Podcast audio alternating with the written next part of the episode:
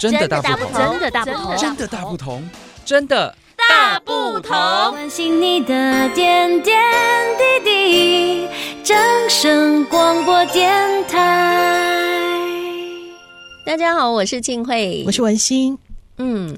哎，你记不记得上一次我们有提到，就是在暑假当中，哈、嗯，很多人会去参加各种的营队嘛。对呀、啊，那尤其是老师编派的这个暑假作业，刚好去参加什么活动，或者是跟爸爸妈妈去哪里玩的这些记录，都可以当做一种暑假作业。嗯、没错，就是暑假越丰富越好，然后再透过作业把它记录下来。嗯，嗯，所以我们今天就专门来谈暑假作业喽。好啊，哎。两个月的暑假要做什么呢？老师一定会编派一些作业嘛，嗯，对不对？对，所以你记不记得你小时候暑假都在做什么？暑假作业是什么？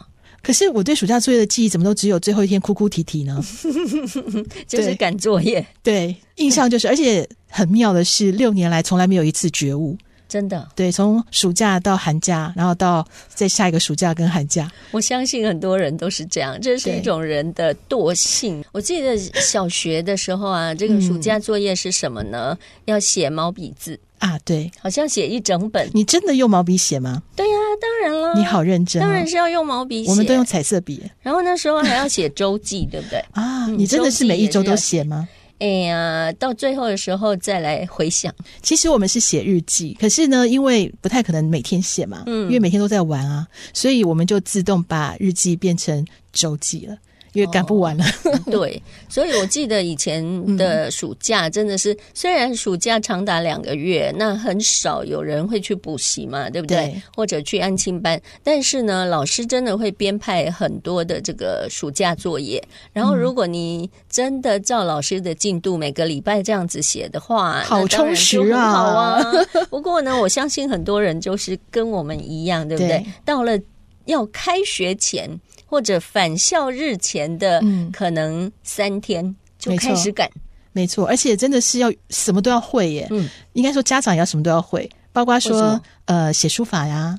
哦，编故事啊，您说家长要帮忙吗？对对对，家里面要全、啊、全体动员。没有哎、欸，我们家真的没有，真的就是小孩的作业要自己写。真的想一想，真的觉得那时候的爸爸妈妈，第一个又要耐住脾气，不能不能再生气，因为时间不够了，对不对？嗯、不能浪费时间再来骂小孩，嗯、又要跟着一起把暑假作业赶完。嗯、对，所以一个晚上可能全家动员，就是画图的画图，写作文的写作文，然后编故事的编故事，做劳作做劳作。嗯 对对呀、啊，以前那个年代真的是这样，嗯、而且像我们在写这个书法的时候啊，嗯，到最后因为为了赶出来嘛，是为了赶这个作业，所以那个书法根本就是乱写一通。我就说你很认真，你还真的是写毛笔字，我们真的是用彩色笔。哦，对，所以到了这个暑假作业发回来的时候，基本上那个黑色已经变成有点类似蓝色，因为褪色了。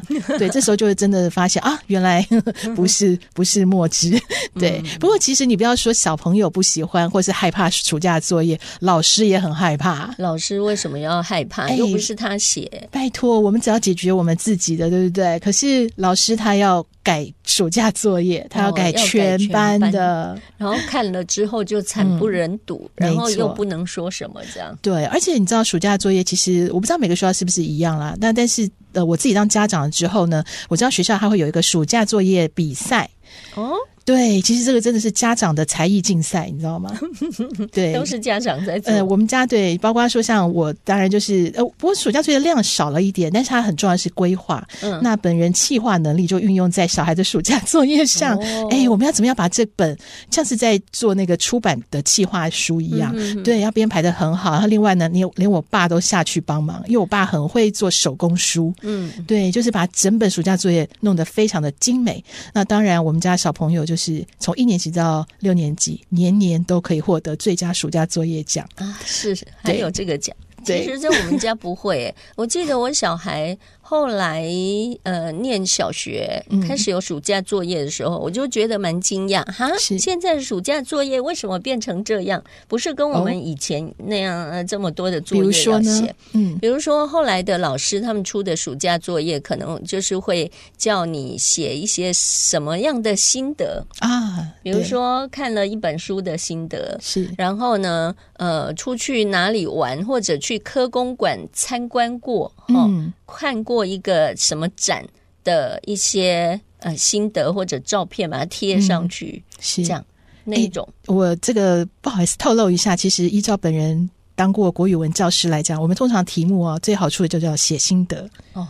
对心得对心得，你只要写呃参观或者什么什么心得一篇啊，这样就结束了。对，对不过真的我说实在，老师真的要出各式各样的作业，又要让这个暑假能够呃就是很丰富啊。其实真的是绞尽脑汁，而且很重要的是，老师尤其是在暑假呃结束之后，他要接新的学年的话，他在前七周他又要忙暑假作业的批阅，又要忙新的课程。其实因为第七周之后就是平凉了嘛，所以真的压力非常的大，所以。现在老师也开始会动动脑筋，怎么样让评评量这些暑假作业的工作能够简化一点？呃，比如说在那个有一个教育的网站叫翻转教育上面，就有一位老师他把他的班级经营方式分享出来，他就让学生来互评。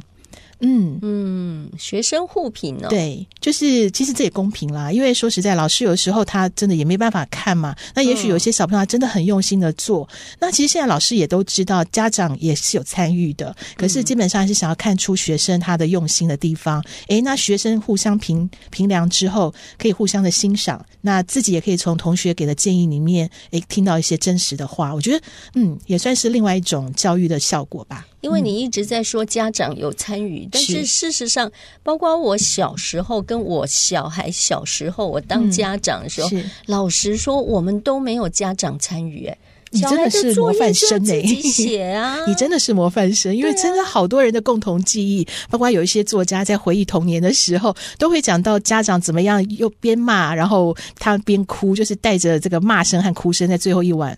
把它一起完成的，嗯、但是我不会啊，嗯、我不会骂，但是就是小孩，你一定要完成嘛，是不然你怎么交作业？哎，对，在所有的暑假作业当中，不管我们是又爱又恨啦，各种情绪，嗯、你觉得哪一种作业是你觉得嗯很欣赏，然后觉得还不错的？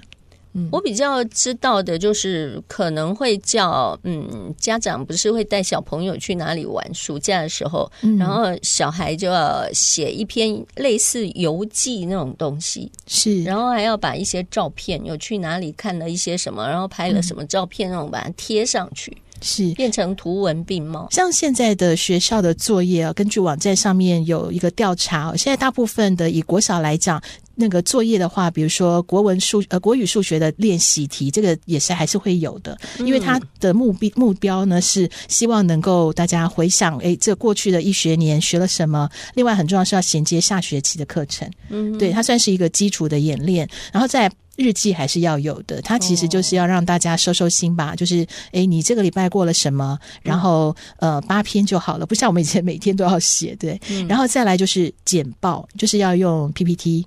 啊、嗯，然后来把自己的暑假生活啊，或者是感兴趣的主题做成 PPT，在这个开学后来做简报，诶，这个还蛮有创意。再来就是暑假生活的海报，它可能就是用这种呃心智地图的方式，把暑假去哪里玩，然后怎么样去规划行程，把它做成一张海报。然后另外就是也会有一些艺术的活动，比如说，诶，是不是学一首歌啊，或者是画一张图啊，等等。我们这样想想哈，如果说两个月的期暑假，嗯、那真的就是没有暑假作业，让孩子们他们实际就是在放假。对，这样会不会很快乐？很快乐。但是其实每一项作业，其实又用一些有点类似检核的方式，来看看不管你玩或者是呃在学东西，诶，是不是有一些心得，然后把它记录下来。嗯、我觉得换一个角度去想，说把它当做一个人生的记录，或是生活小札记，这样子就不会有压力了。嗯，好吧，嗯，但是其实我们是因为你不是学生，嗯、如果是学生，他不会这样想啊。说的也是，不过我想我们来推推论，呃，往回推一下哦，看一看到底这个折磨人的暑假作业是从什么时候开始的？什么时候？好，其实我有去从暑假开始。哎，好像是差不多。好，不过以台湾来讲啦，是从民国六十四年，就是一九七五年开始实行，嗯，然后一直到二零一五年，这个台北市各国中小呃国民小学寒暑假作业实施要点修正，也就是二零一五年的十月份修正之后呢，这个长达四十年的暑假作业就算是。结束了，走进历史了。嗯嗯，其实我觉得哈，虽然说，嗯、呃，就像刚才你说的啊，这个孩子们他们要写暑假作业，非常的伤脑筋。嗯，但是其实老师要出暑假作业也会很伤脑筋呢。没错，因为有一些老师他一定要想一些每年不一样的创意出来，对不对？对呀，比如说现在小朋友，你如果不给他写作业，可能也不是件好事。家长也会觉得，哎，你这老师怎么能不用心啊？呃，有可能哦。对，怎么会没有暑假作业？怎么可能？对，你要我家长怎么办？我还要帮他想，他要干嘛？对对对对，家长其实也是就要来参加各种营队。对，没错。对，那其实老师其实也绞尽脑汁来，也希望说把生活跟学习能够结合在一起。比如说，哎，可能以前是要做美劳，现在会换一个方式，我们一起来跟家长一起做个呃料理。啊，对，可能就变化一下，或者是说，呃，可能以前是写个小杂记或小周记，哎，现在是来发挥创意，来写一个食谱。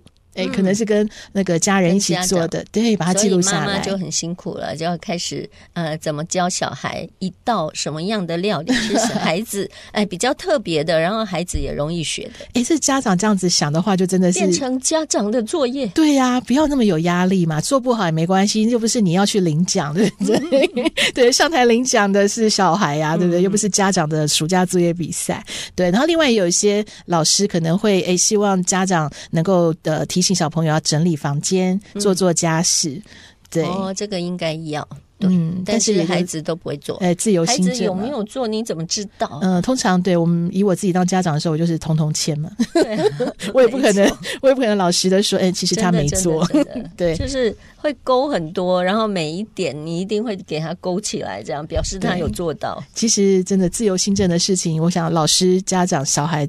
心知肚明啦，嗯，对。不过我们这边也来看一看啊，很多人说啊，台湾的学生好可怜，暑假作业没有，暑假作业是全世界很多国家都有哦。哦，是哦，嗯，其他国家也是一样，会知道要让孩子不能快乐放暑假了。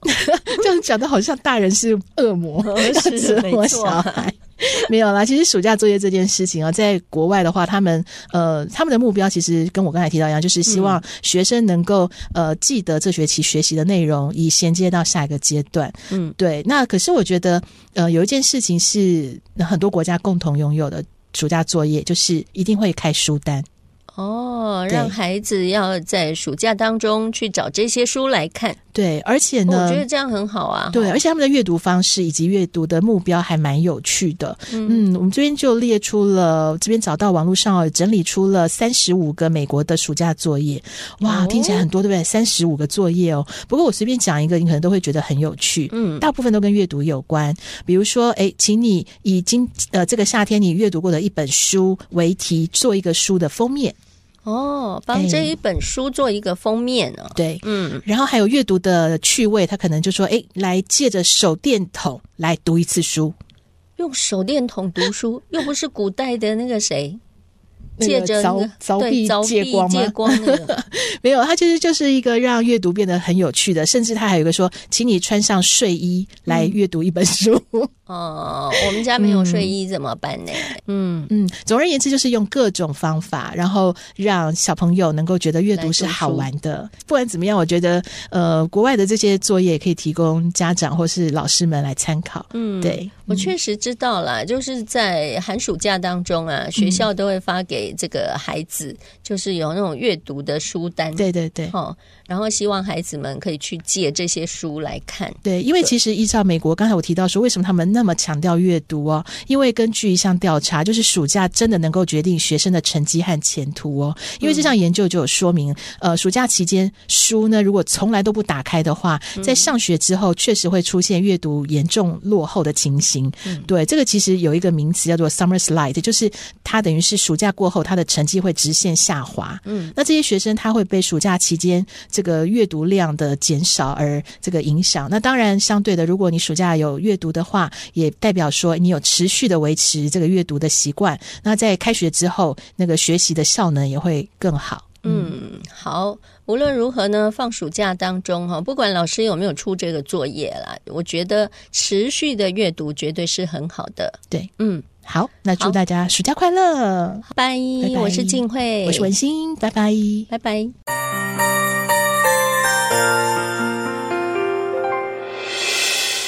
伤心的时候有我陪伴你，欢笑的时候与你同行，关心你的点点滴滴。正声广播电台。